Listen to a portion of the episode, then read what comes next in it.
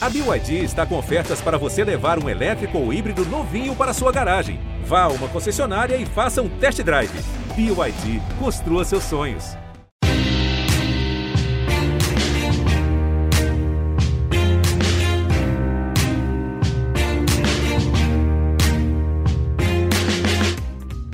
Olá, ouvintes do GE, eu sou Rodrigo Capello, este é o Dinheiro em Jogo. Hoje nós vamos conversar sobre Campeonato Brasileiro, afinal ele acabou de acabar. Nós vamos falar sobre um diagnóstico do que aconteceu e um prognóstico do que deve acontecer com seus principais clubes.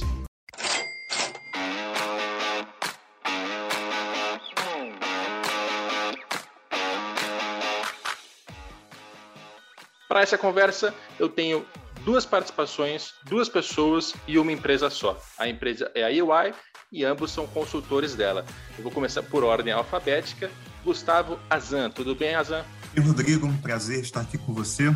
Sempre acompanho seus podcasts e vai ser um bate-papo muito legal. Maravilha. Primeira vez do Azan aqui, inclusive eu aprendi a pronúncia dele segundos atrás, minutos atrás, assim como Pedro Daniel, o nosso outro convidado. Tudo bem, Pedro? Tudo bem, Rodrigo? Tudo bem, Azan? Sempre um prazer aqui participar.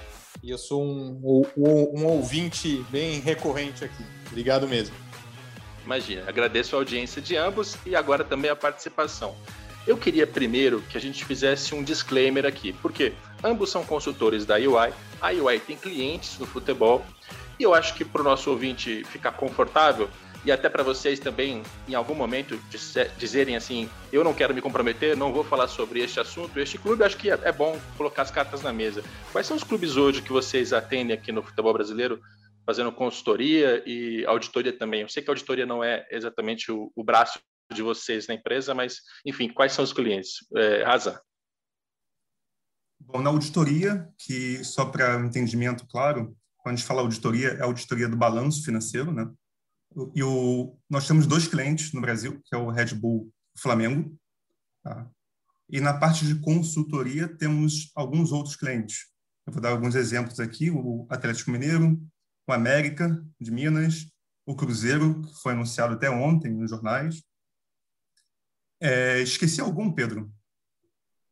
Sim, talvez, talvez alguns, né? Acho que nos últimos anos a gente acabou trabalhando com boa parte dos clubes da Série A. E acho que respondendo a sua pergunta, Capelo, é, única, único problema que a gente poderia ter, o único conflito seria com os, esses dois clientes de auditoria, tá? Que é realmente informações é, mais aprofundadas que a gente não poderia dar, tá? Mas de resto estamos mais do que é, é uma, uma conversa bem informal, até para que todos os ouvintes possam possam é, acompanhar bem. É isso aí. A gente não vai entrar em minúcias de balanço financeiro, os balanços de 2020 ainda nem saíram, vão sair até 30 de abril, então não é um assunto deste podcast. E sobre os clubes, acho que é importante o ouvinte saber, porque a gente fala em algum momento de Cruzeiro, de Atlético Mineiro, saiba você, ouvinte, que ambos têm, têm alguma relação profissional com esses clubes. Não é uma entrevista. Este é um episódio em que a gente vai conversar sobre futebol brasileiro e eu quero separar essa conversa é, tanto em é, linha cronológica, ou seja, em algum momento a gente vai olhar para trás para entender esse campeonato brasileiro. Em algum momento a gente vai olhar para frente para entender o que pode acontecer com os clubes. E também assunto, porque me parece que a gente tem dois polos muito claros e separados, com assuntos diferentes. Um é o polo de quem está na frente na tabela, quem ganhou, Flamengo, e outro assunto são dos rebaixados, que é uma outra conversa. A gente vai falar de Vasco, de Botafogo, de Goiás, de Curitiba, é, do próprio Cruzeiro, que continua na Série B. São dois assuntos distintos. Vamos começar é, pelo, pela parte boa ou pela parte ruim? Eu vou dar essa escolha para o Azan. Vamos começar pela parte ruim, Rodrigo. Ótimo. Ótimo que puxa audiência e termina lá para cima para o nosso ouvinte não ficar deprimido ao fim do episódio. É, bom, a gente tem aqui algumas histórias, né? A gente tem o Botafogo, a gente tem o Vasco, a gente tem o Goiás, a gente tem o Curitiba, os rebaixados dessa edição, e a gente tem principalmente um assunto que se impõe, que é direito de transmissão. A cota que se recebia na Série A não se recebe mais, porque mudamos o nosso modelo aqui de transmissão. A negociação continua sendo individual, mas ela tem uma distribuição de dinheiro que é pré-definida. Ou seja, se antes, seja no Clube dos 13, seja naquele momento em que a Globo negociou diretamente, 100% da cota eram previsíveis, ou quase 100%, você tinha uma parte pequenininha ali de, de premiação, É, agora não é mais. Você tem o 40-30-30, você tem o pay-per-view, que é 100% variável, e quem cai para a segunda divisão não mantém a cota que tinha na primeira. Essa é uma explicação que eu já dei para Botafogo e para Vasco nas minhas participações aqui no GE, no Sport TV, e é o ponto principal, me parece, dessa, dessa fase que esses clubes vão enfrentar. Né? Tem uma queda muito abrupta de faturamento e isso vai gerar necessidades de, de adaptação ali que vão ser bastante severas.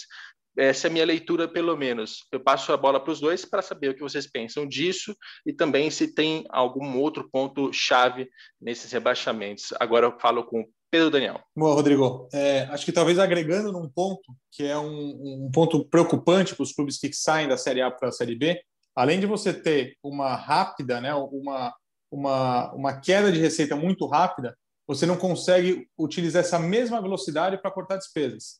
Né? É, não só por conta da lei trabalhista, né, dos, dos contratos de trabalho dos atletas, mas é, até pela própria operação.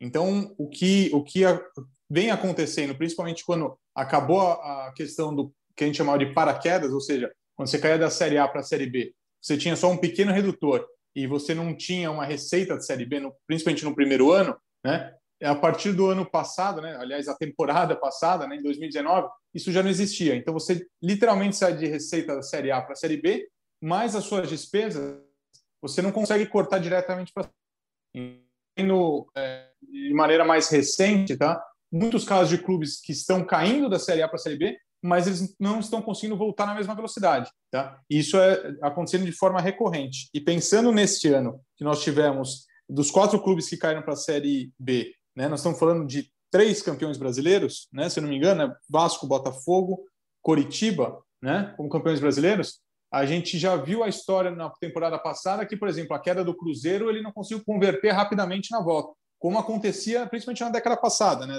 Os clubes grandes que caíam, pingavam e voltavam.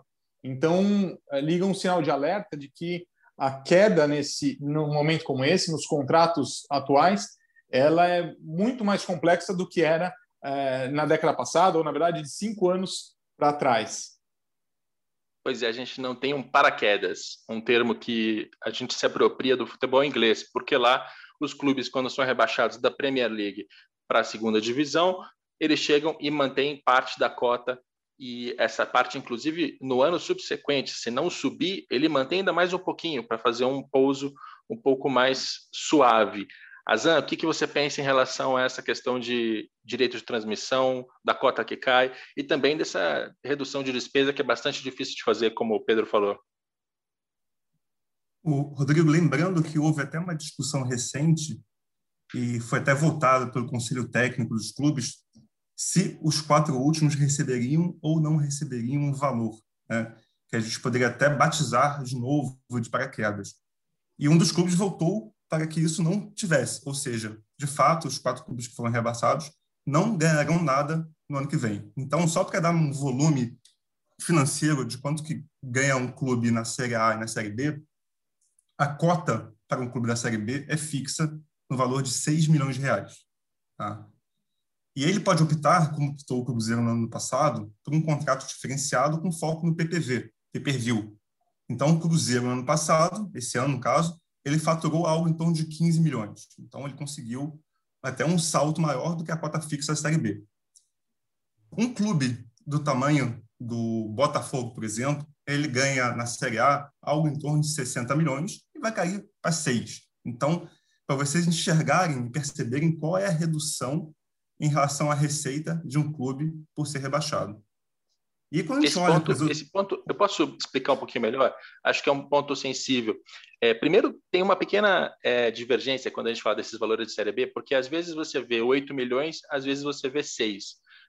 Do que eu entendi até agora, o Azam pode me corrigir, é que 8 milhões é o valor da cota, mas como você tem algumas deduções sobre receita, quando você tira as deduções, você vai chegar ali em cerca de 6 milhões. É por isso que alguns dirigentes falam 6, outros falam 8. Entendi direito? Entendeu correto, e Capelo, e, e uma das consequências da gente não ter um modelo centralizado de direitos de transmissão é que nem sempre esses valores que são distribuídos são transparentes. Quando a gente olha para a Premier League, para a Liga, para a Liga Francesa, a gente acessa no portal de transparência quais são os valores que cada um dos clubes recebe, tanto na Série A quanto na Série B. Então, por isso que essa dúvida, Capelo, se são esses mesmos valores e qual o valor exato, justamente para a gente não ter um modelo de centralização de direitos e não ter uma transparência adequada. Mas é isso mesmo, Capelo, esse entendimento.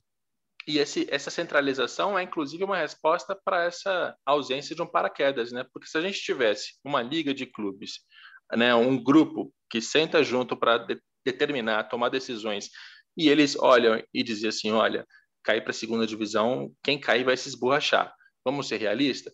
Todo mundo aqui pode cair, quase todo mundo, vai.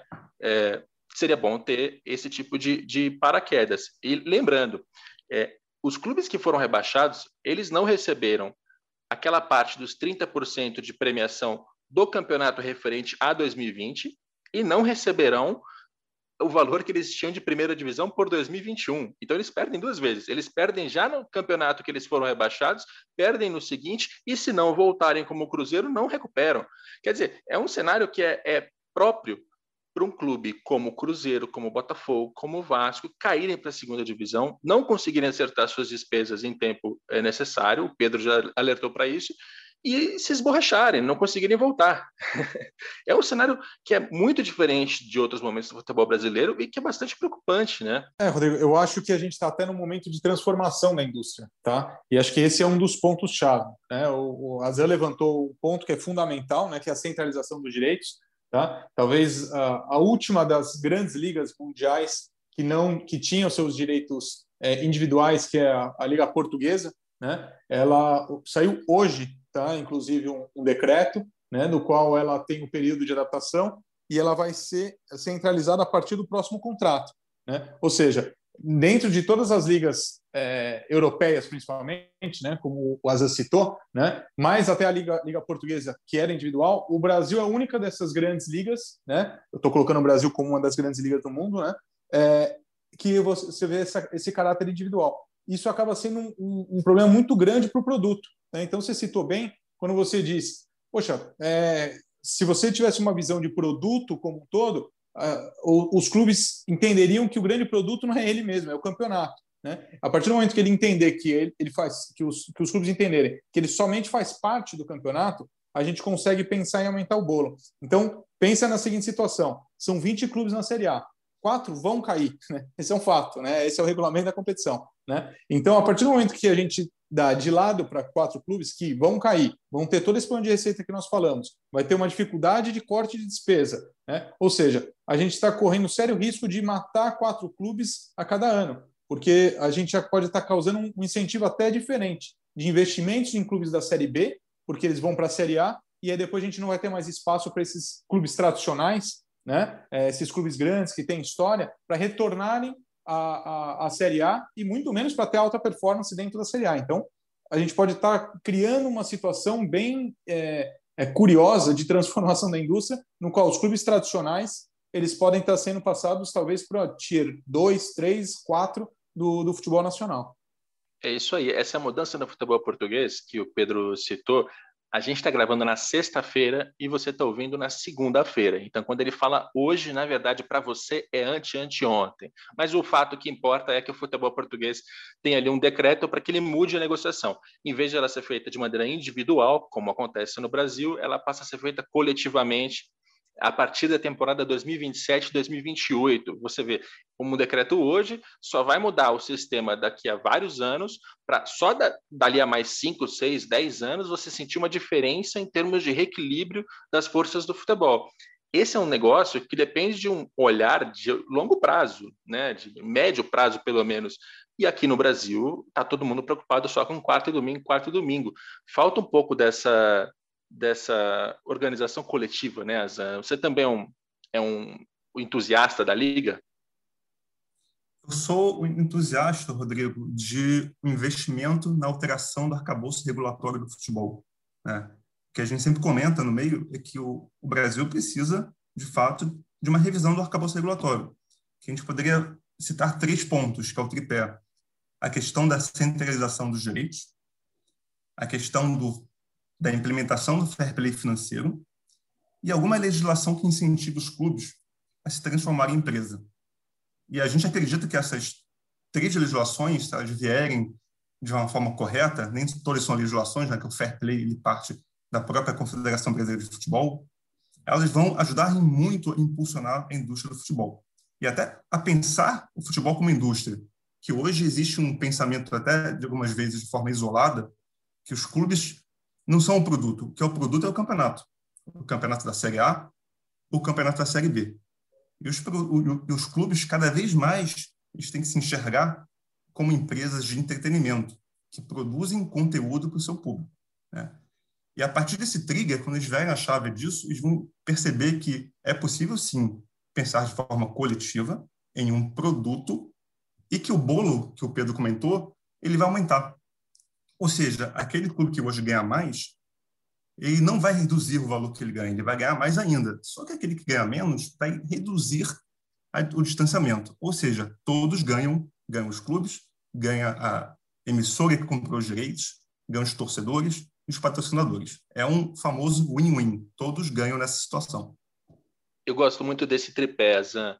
É, centralização da venda dos direitos, fair play financeiro e algum estímulo para que os clubes virem empresa. A gente vai falar um pouco mais de empresa, porque é, uma saída para a situação financeira, mas eu gosto muito desse tripé. Eu acrescentaria reforma do calendário, porque é muito difícil a gente pensar num futebol que seja atrativo, interessante para o torcedor, quando os atletas estão sendo é, destruídos fisicamente. Né? É, é, evidente, você vê a final da Libertadores, você vê os últimos jogos do Campeonato Brasileiro, você vê atletas que estão esgotados. Aí alguém vai falar, isso é pandemia. Não, senhor. É também a pandemia, mas é o nosso calendário que tem um excesso de partidas, tem campeonatos estaduais que já não servem mais, são campeonatos desinteressantes, ocupam três meses do calendário, e é tão ridículo que o Campeonato Brasileiro acabou e hoje, enquanto nós estamos gravando o nosso podcast, é o único dia de pré-temporada que os nossos clubes vão ter,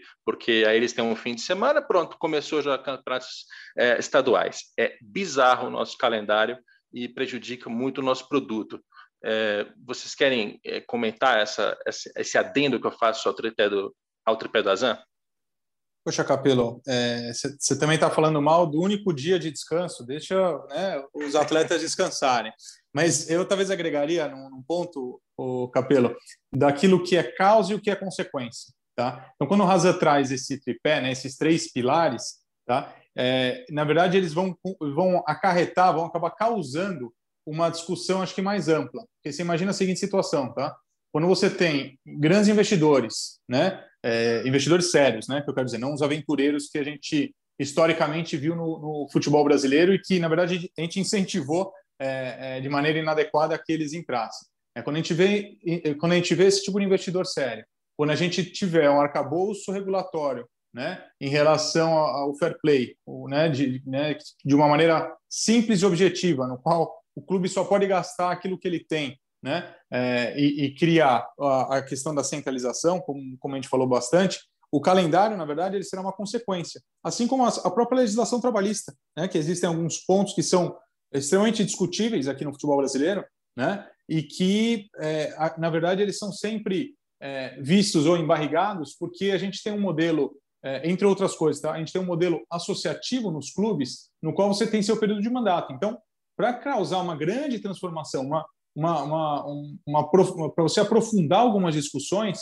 é, muitas vezes não dá tempo, porque dentro dos, vamos imaginar, dos 20 clubes da Série A, tá, eles não têm, os seus períodos de mandato, eles são intercalados. Então, você imagina que a discussão começa sempre do zero, né, em algum ano para alguém. Então, a gente nunca consegue avançar numa, numa situação mais institucional, visão de produto. Tá? Então, acho que isso acaba dificultando. Então, a partir do momento que você cria um incentivo e tem alguns investidores que têm uma visão minimamente de médio prazo, o calendário talvez seja um dos primeiros pontos para se discutir falar, espera um pouquinho, a gente precisa ajustar o produto. Esse calendário talvez não seja o mais adequado como para valorizar o nosso produto mesmo sentido de qualidade do produto, né? no sentido de como é que a gente vai fazer para exportar esse produto, né? aumentar as barreiras. O Azar foi muito feliz em falar que hoje um clube de futebol ele não é mais meramente um, um clube de futebol, ele é um grande gerador de conteúdo. Né? E como gerador de conteúdo, não tem mais a fronteira que o clube tinha, ele era da sua região. Né? É só você ver o que, o que nós consumimos hoje. Né?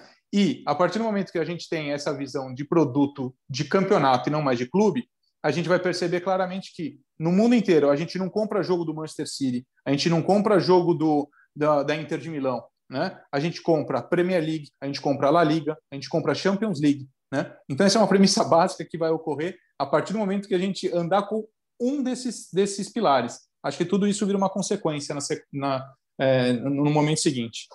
Legal. Gosto muito do tom que a gente tem aqui, porque a gente está entrando numa área mais propositiva, né? A gente sabe que os clubes de futebol estão falidos, caíram para a segunda divisão, são problemas que são variados, mas nenhum dos dois colocou alguma saída individual e que depende apenas do próprio clube. Por quê? É, eu vejo nas discussões de imprensa, de rede social, de torcedor, muita gente crendo que, não, Agora que o Vasco caiu, ou que o Botafogo caiu, o Cruzeiro, não, vai ter uma profissionalização, vão entrar profissionais e eles vão é, fazer dar um choque de gestão. Esse choque de gestão é até um termo que caiu em desuso, né? Se falava mais antigamente.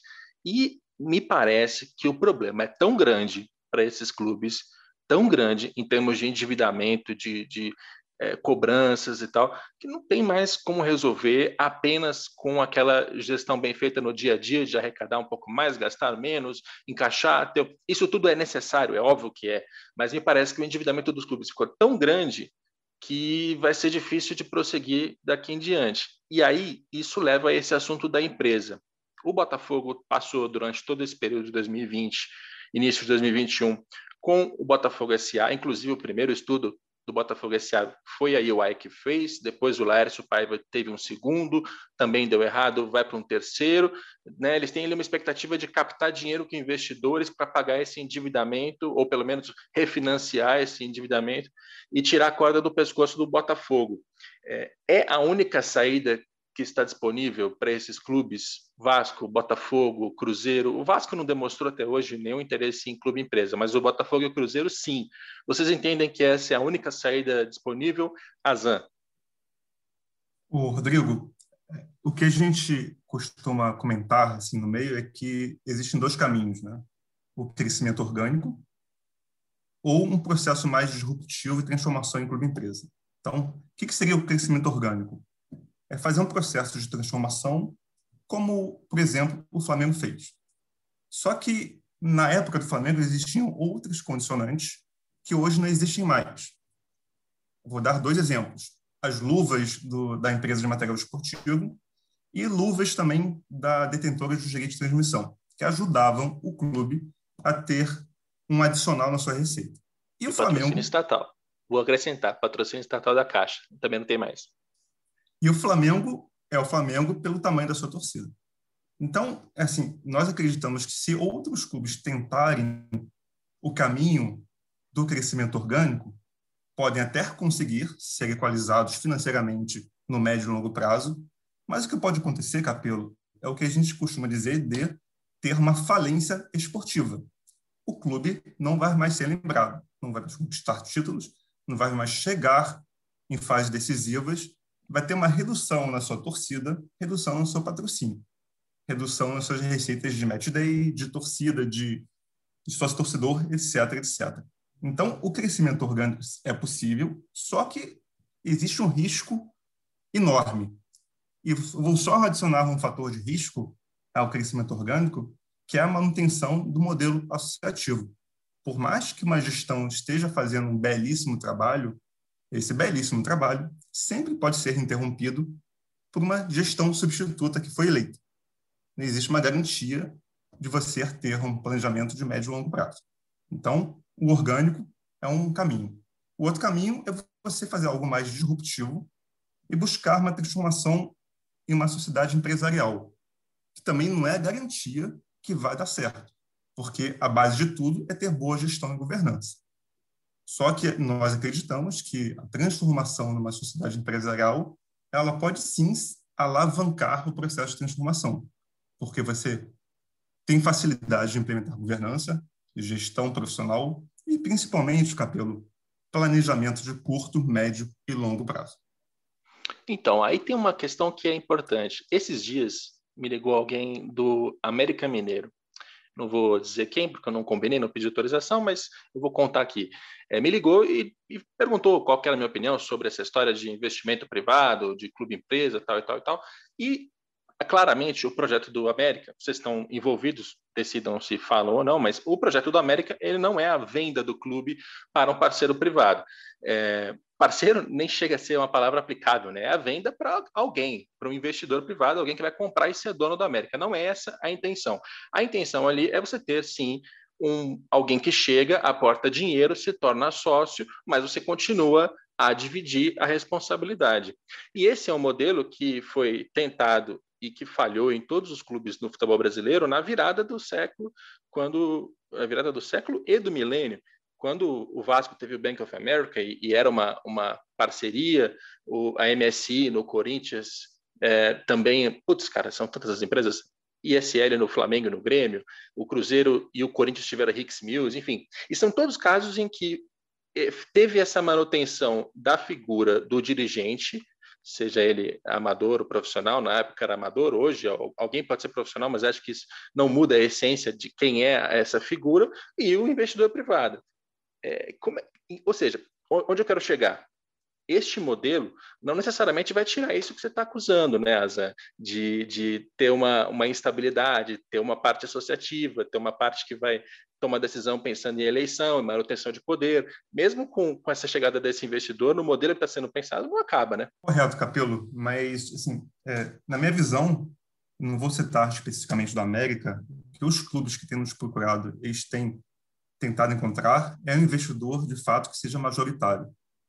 E não um investidor que apenas aporte recurso financeiro, mas um investidor que coloque, obviamente, recurso financeiro para você sanar o que a gente chama de endividamento de curto prazo, mas também aporte inovação, aporte tecnologia, aporte é, um caminho mais rápido de acesso ao mercado europeu, novas estratégias comerciais de digitalização. Então, os clubes com quem nós trabalhamos, eles buscam esse perfil de investidor, que a gente batiza de investidor qualificado. Eu concordo com você, Capelo, que o investidor que você comentou, de casos anteriores, não é um investidor que a gente busca para os nossos clientes. Né? A gente busca, de uma certa forma, um investidor qualificado, que conheça a indústria e que possa aportar não apenas de recurso financeiro, mas algum tipo de plus em relação à tecnologia, inovação, scouting, comercial e marketing. Pedro, tem muita gente sonhando com a holding do Manchester City aqui no Brasil, né?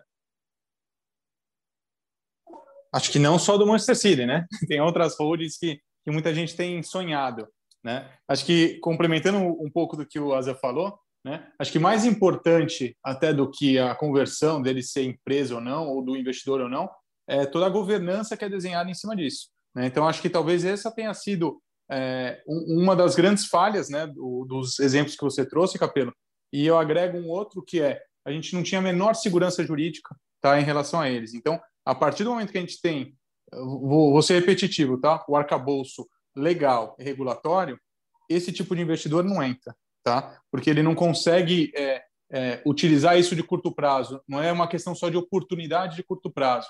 Tá? Aí a gente consegue atrair Manchester Cities da vida, né? Outras holdings que a gente vê aí pelo mundo, a própria Red Bull que entrou recentemente mais num, agora na Série A, né? Jogando essa última temporada na Série A. Ou seja, são esses investidores que a gente deveria ter aqui no futebol brasileiro, porque eles, eles que vão, na verdade, até incentivar e causar uma situação interessante para os próprios clubes do modelo associativo, que eles vão ter que se mexer, fazer a blindagem da parte política executiva para poderem competir em pé de igualdade com eles. Né? Esse é o win-win que o, que o Razan comentou lá atrás, que é o que a gente tanto espera para o futebol brasileiro. Tá? E eu sou otimista ao, ao pensar que a gente está exatamente nesse processo, nesse momento. Mas, mas aprofunda um pouco mais essa parte da, do sistema regulatório. Por quê? A Red Bull, por exemplo, comprou o Bragantino. Essa é uma palavra que o pessoal não gosta que eu use lá do próprio Bragantino, porque não foi uma compra, foi uma fusão, uma coisa assim, mas no fim das contas, Bragantino era uma associação civil, tinha lá seus dirigentes, chegou a Red Bull, ela entrou, teve um período provisório, hoje é uma limitada, já é uma empresa, então não impediu a, a ausência de, de mudanças de legislação, etc., que a Red Bull chegasse pegasse o clube, aportasse dinheiro e se tornasse dona dele. O que que falta para, enfim, é, o que que, o que que faria a diferença nessa história? Algumas coisas, tá, Capelão? Acho que a primeira, fundamental, é a questão tributária. Tá? Você já entra em desvantagem competitiva em relação aos clubes do modelo associativo. Tá? Mas eu acho que o principal é, fator tá? É, por exemplo, se você não tiver um fair play implementado, tá? Você vai ter uma desvantagem competitiva dupla, tá? Porque primeiro, você vai ter a tributação maior e segundo, você vai ter um custo muito maior de manutenção e, inclusive, uma responsabilidade pessoa física em relação à sua operação, tá? Isso já é um fator determinante para você é, criar um incentivo para o investidor sério não entrar, porque afinal de contas, é, o, o, o, modelo associativo sem o fair play financeiro, que é o que acontece frequentemente, tá? A gente tem diversos casos, diversos exemplos nesses últimos anos, né, que eles atuam com doping financeiro, que a gente chama de doping financeiro, ou seja, eles gastam muito mais do que arrecadam, né, não tem nenhuma consequência em relação a isso, né, muitas vezes ganham títulos em cima disso, né, eles aumentam a performance, já que eles estão investindo mais, né, e aquele que está fazendo a sua lição de casa, no sentido ainda empresarial, tá, que ele tem a responsabilidade da pessoa física como né, como, como dirigente dentro da empresa, né, entre outras coisas, né,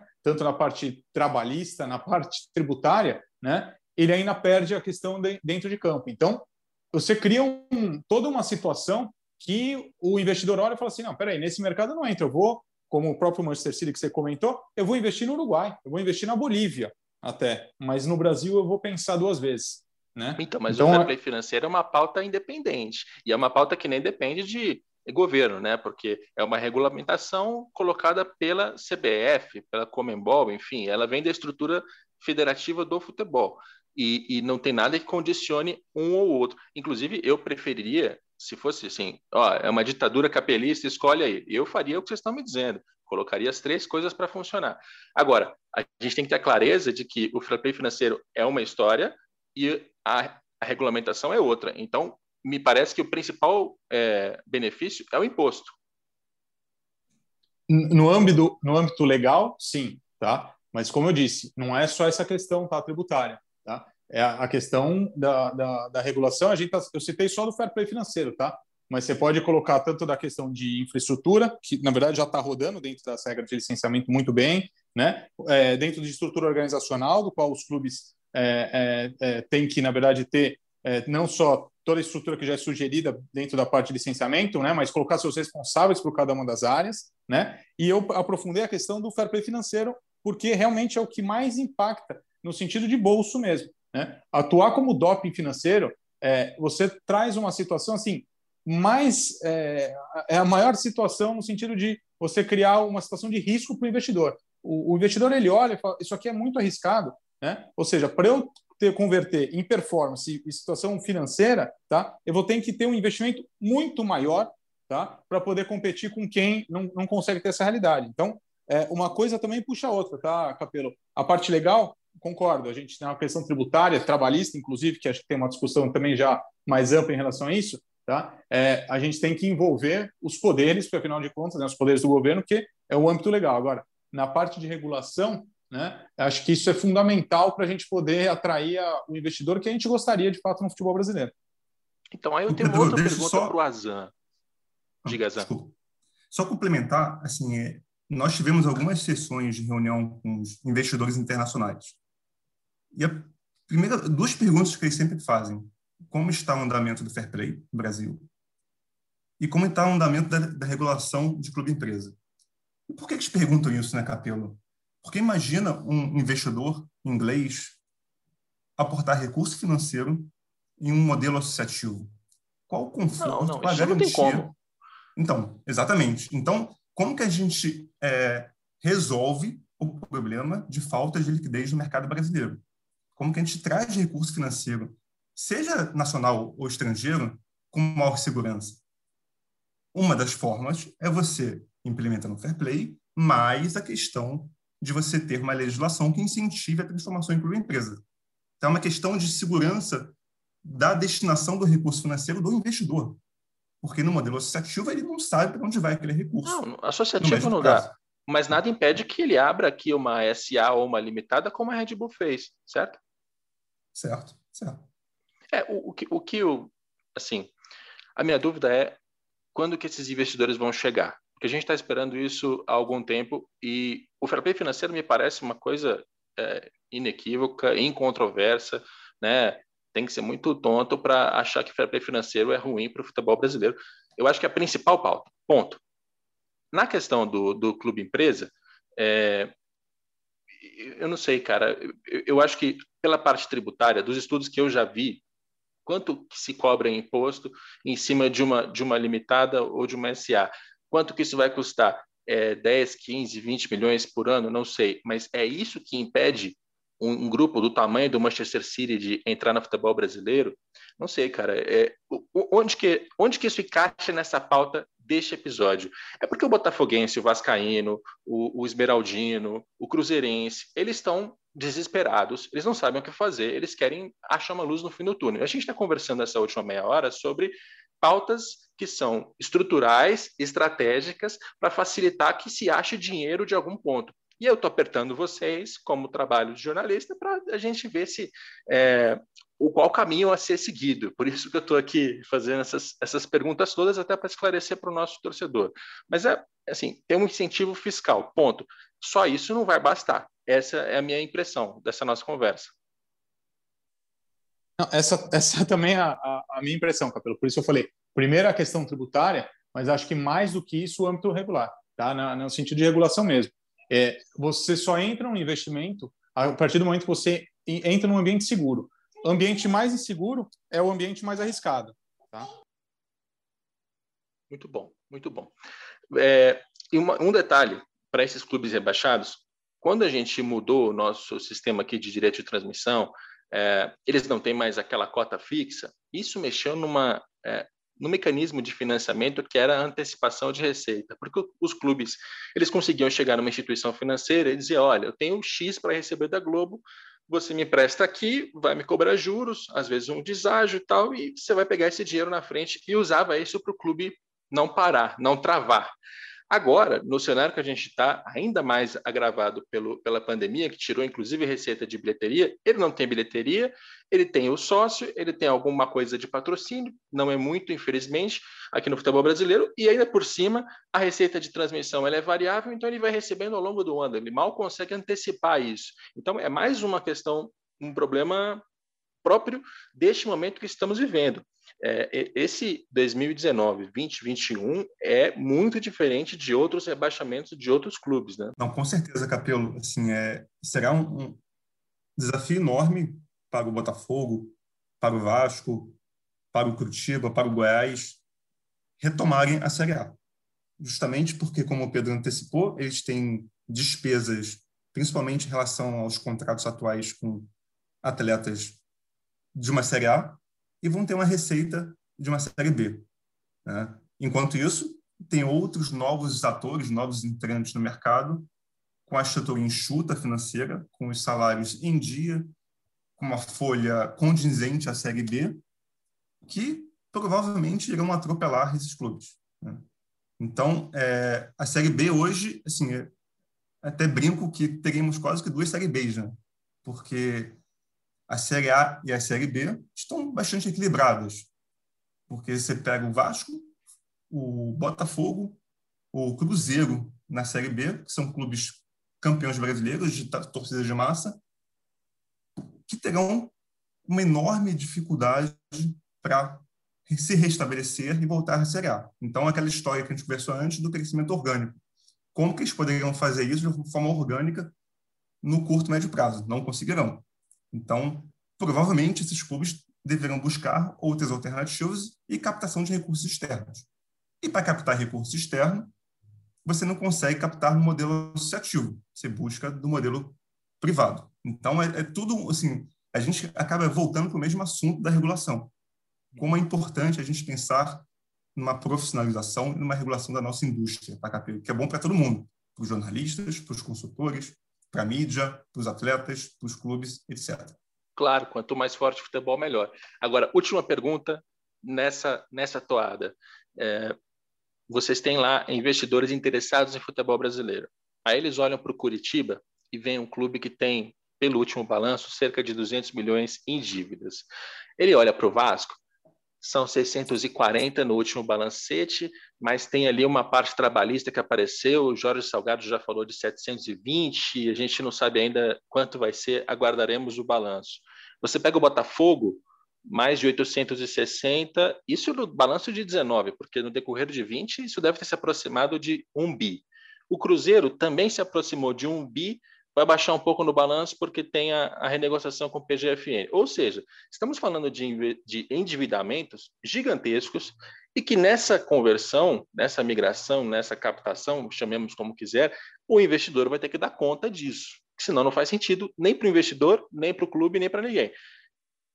Aí a minha pergunta para vocês é, é, do ponto de vista do investidor, é mais negócio você ir para cima de um Botafogo ou você buscar um Cuiabá, que está muito mais barato, que chega na primeira divisão, que tem uma capacidade de, de aumentar sua receita mais facilmente, que te tem menos pressão, tem menos mídia, ninguém vai ficar enchendo o saco em relação à elitização, à gourmetização, às raízes sociais, né? É muito mais fácil nesse desse ponto de vista e do lado financeiro a conta parece ser mais fácil de fechar dá para o Botafoguense, para o Vascaíno. O Vascaíno, é, eu estou colocando na conta porque é o assunto, mas, de novo, o Vasco não esboçou interesse em clube empresa. O Cruzeirense terem a esperança de que o clube deles interessa mais do que um clube organizado? Olha, Capelo, a análise ela é até mais ampla, tá, se me permite. Né? Óbvio que o ponto financeiro ele é fundamental, tá? mas quando a gente fala desses grandes grupos, tá? É, a gente, ainda mais com o câmbio como a gente está, Tá? A gente está falando de uma, uma discrepância assim, é, é, muito grande tá? em termos do investimento que ele vai ter que fazer aqui. Então, você imagina a seguinte situação, tá? independente se você tem um passivo de 1 bi ou de 600 milhões, de 500 milhões, primeiro, quando você converte para euro, a, a, a, distância já diminui, porque, afinal de contas, eles ganham euro. Mas acho que mais importante que isso, tá? por isso eu queria levantar um, um outro ponto, é qual é a estratégia que ele tem de produto para entrar nesse mercado. Então, por exemplo, ele quer entrar como branding?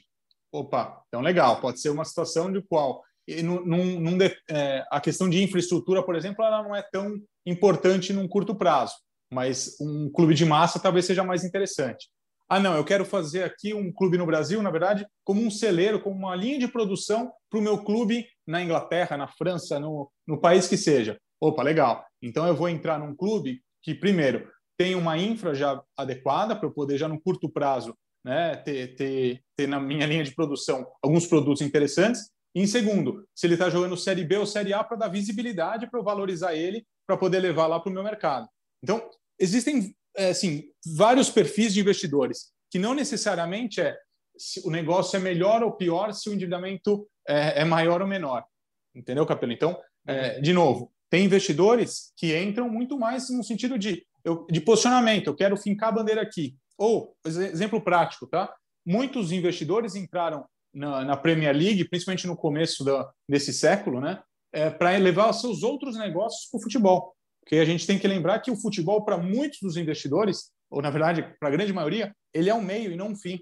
Né? Então você imagina que pode ver que os clubes ingleses, principalmente, eles são, eles eram, né? Agora a gente está até mudando o perfil, né? De investidores do leste europeu, porque eles queriam levar seus negócios para a zona do euro. Na época a Inglaterra também ainda era da zona do euro. Então a, análise ela é muito mais ampla do que a questão de ah, esse aqui custa 60, esse, esse 150, esse 250. Tá? Ela, tem outros fatores que impactam. O que, que você acha em relação a isso, Azan? Concordo, Capelo, com o Pedro. E até porque uma das primeiras etapas para a gente participar de um projeto de transformação em empresa é exatamente a gente mapear qual o perfil do investidor. Né? E tem casos interessantes pelo mundo, como Hoffenheim, que foi bancado pela SAP a vida toda, e outros casos, como Brentford, que são clubes que são utilizados como plataforma de negócio ou plataforma até de tecnologia. Então, assim, a grande mágica aqui, Capelo, para esses casos que você citou, é achar o perfil ideal de investidor. Assim, nós não estamos falando que é fácil. Obviamente, existe um impeditivo que você comentou, impeditivo, impeditivo financeiro, só que esses clubes, eles têm atributos que o Cuiabá talvez não tenha, que um clube de menor porte talvez não tenha. Então, é exatamente a grande mágica aqui é você criar os atributos, envelopar, embalar e achar um investidor adequado para aquele porte de clube. É um trabalho que não é fácil, tá, Capelo, mas é possível. Não é fácil, mas é possível. Acho que esse é um bom resumo. Agora, a gente prometeu falar sobre os dois polos. A gente está, logicamente, falando muito mais do lado é, negativo e que eu gostei desse episódio, com o tom propositivo, vocês estão apresentando pautas que poderiam ajudar a resolver e de uma maneira estrutural. Acho que a conversa tem que estar calcada nisso. No outro lado da tabela, a gente teve uma final, entre aspas, de Campeonato Brasileiro na noite de quinta, o Flamengo campeão e campeão mais uma vez. Né? Vai ter um monte de gente que vai falar, não, mas foi por uma bola, tudo bem. O campeão é o Flamengo e é, o, e é campeão em 2019, 2020, e se a gente puxar para trás, a gente vai encontrar Palmeiras, Corinthians, Palmeiras, Corinthians, Cruzeiro numa fase de cheque em branco, que começou ali o problema financeiro do Cruzeiro, e o Cruzeiro está na situação que está. Aí você volta mais um pouco, tem Fluminense, que era o momento de um mecenas, um patrocinador, colocando dinheiro indiscriminadamente. Né? Os dois são casos de doping que a gente já, já usou esse termo aqui nesse podcast. Voltando mais, você vai ter Corinthians, Corinthians, Flamengo, São Paulo, São Paulo, São Paulo. Minha impressão, nós estamos concentrando já há bastante tempo. Acho que as pessoas não percebem isso com muita clareza, porque ainda estão embriagadas pela história dos 12 grandes clubes, 13 grandes clubes. Né? Não, o Campeonato Brasileiro é o mais disputado do mundo, porque na última rodada ainda dava para o Inter ser campeão. É, pois é, mas você pega os últimos 15 anos, está concentrado em, em, em três, quatro clubes. É, eu estou sendo alarmista aqui, vocês estão preocupados em relação à concentração de resultado, de riqueza, de dinheiro e, logicamente, isso vai impactar até nessa história de investidor, porque se o cara vai comprar um clube aqui no Brasil, ele vai querer um sucesso esportivo para, no mínimo, né? se ele tem uma estratégia de marca, ele quer chamar atenção, se ele tem uma estratégia financeira, ele quer ganhar dinheiro, mas as duas coisas passam por ganhar dentro de campo. E aí? Estou sendo alarmista, Pedro?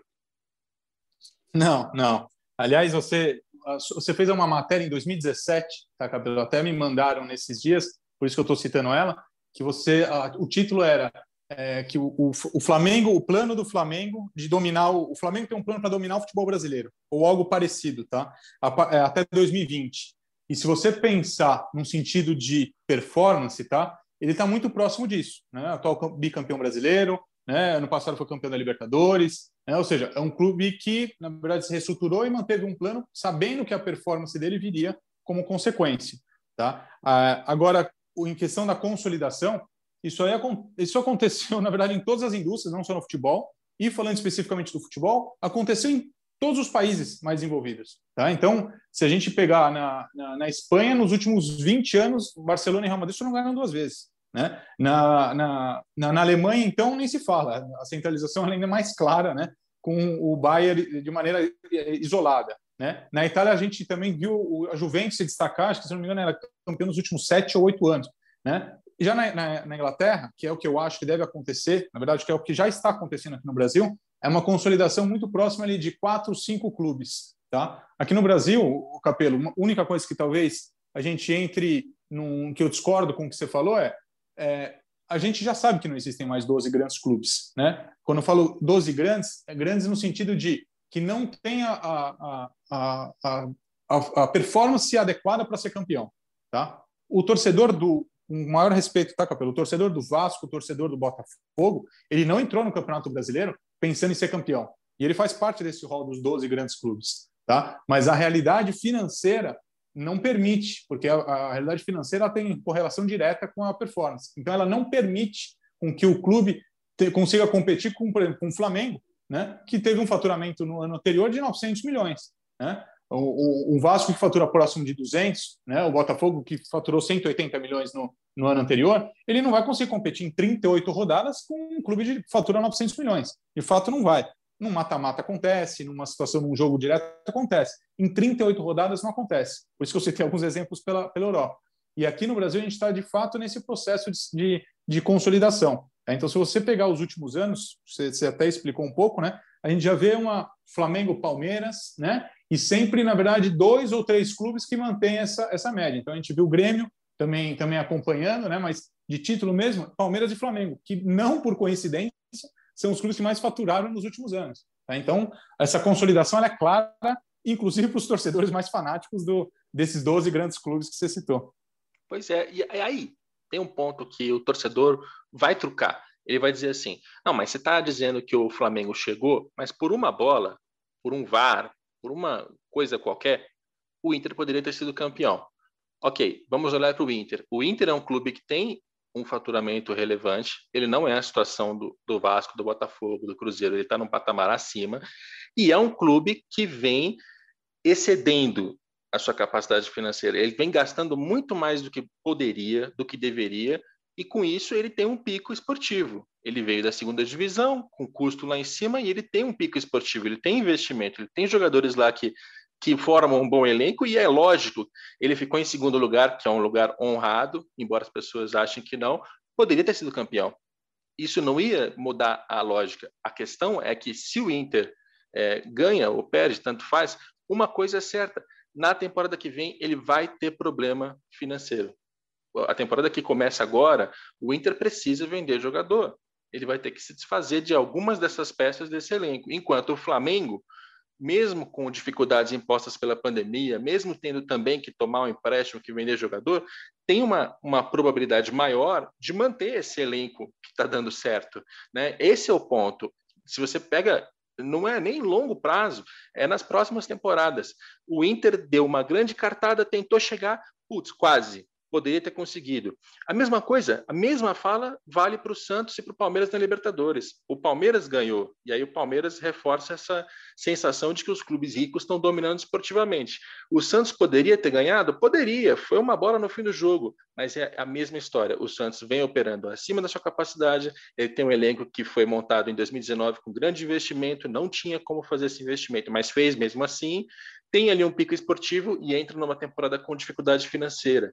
É, é bom para o torcedor saber essa narrativa da consolidação, da concentração, ela não seria diferente se os campeões fossem Internacional e Santos. Seria um pouco mais difícil de explicar, eu concordo, mas está acontecendo, é grave. O que, que, você pensa sobre isso, Azan? Não, está acontecendo, assim, já é fato, tá, Capelo? E a gente está indo na direção de outros campeonatos europeus. E por muito tempo, nosso diferencial competitivo era justamente o que você comentou. Né? O campeonato brasileiro é imprevisível. Só que se a gente analisasse antes o porquê da imprevisibilidade, talvez não fosse apenas a questão de competitividade, mas talvez um nivelamento por baixo em relação aos clubes. Tá? Esse é o ponto um.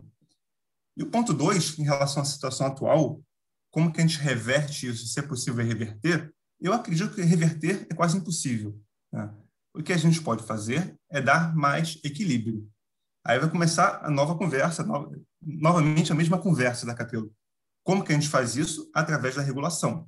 Então, de novo, fair play, aí eu vou pegar o caso da, da Espanha, no qual ah, na Espanha existe um fair play que é um modelo pre, preventivo, ou seja, a La Liga, a cada início de temporada, ela autoriza os clubes a gastarem um X em relação à receita total daquele clube. Então, o clube não pode gastar mais. Ele é impedido de registrar antes de começar a temporada. Então, com esse modelo, você consegue ter mais competitividade, ou seja, talvez aquele clube de menor investimento chegue à frente. Ele não chegou porque burlou as regras de fair play, porque deixou de pagar imposto, deixou de pagar salário. Ele chegou porque ele foi mais, foi, foi mais eficiente, tanto em relação à questão de scouting, tanto em relação às questões de analytics. E a gente tem exemplos desses no mercado europeu no mercado italiano. Assim, a Atalanta é um exemplo, o Getafe, não esse ano, mas foi um exemplo por alguns anos, de clubes que conseguiram, com pouco recurso, chegar em posições honrosas, como você bem disse, Capelo, no campeonato, se classificar para as principais competições aumentar sua base de torcida, aumentar sua base de receita. Esses clubes, talvez ou provavelmente, no seu planejamento estratégico, eles não têm que vão virar, virar uma Juventus ou uma Real Madrid, mas eles querem elevar o patamar. Então, nesse sentido, Capelo, eu vejo que tem espaço no mercado brasileiro para clubes elevarem seu patamar, através de, principalmente da questão da regulação, e também investimento em tecnologia, em gestão, em governança, em scouting, em áreas de mercado. Por isso que eu acredito, Capelo, que o Brasil ainda é um greenfield na sua indústria de futebol. A gente é muito capital intensivo em contratação de atleta sem muita ciência.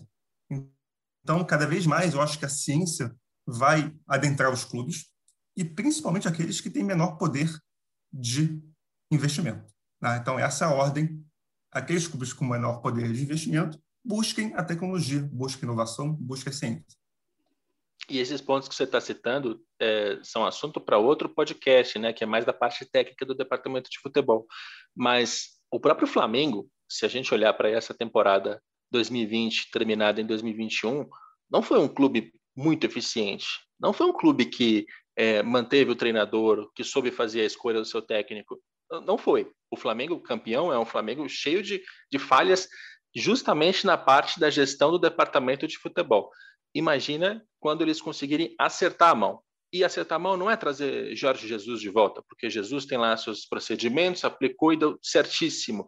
Mas o Flamengo não se apropriou deles. O Flamengo ainda é um clube que depende de um técnico chegar, fazer, e quando o técnico vai embora, ele perde tudo. Na hora que o Flamengo souber fazer essa gestão de departamento de futebol, já era.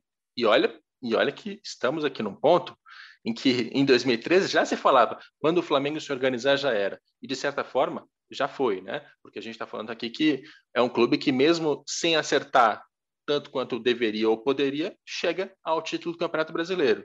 Então, é, é bom que todo mundo abra os olhos. Gosto de uma metáfora, Pedro, que é de que o futebol brasileiro está com as suas placas as suas placas tectônicas estão mexendo, se chocando, e estão mudando muitas das nossas concepções em relação ao futebol. Porque você imagina, um clube que vem da Série B se organiza, pode ser como empresa, associação, enfim, mas ele tem investimento. Vamos tratar do caso do Red Bull Bragantino.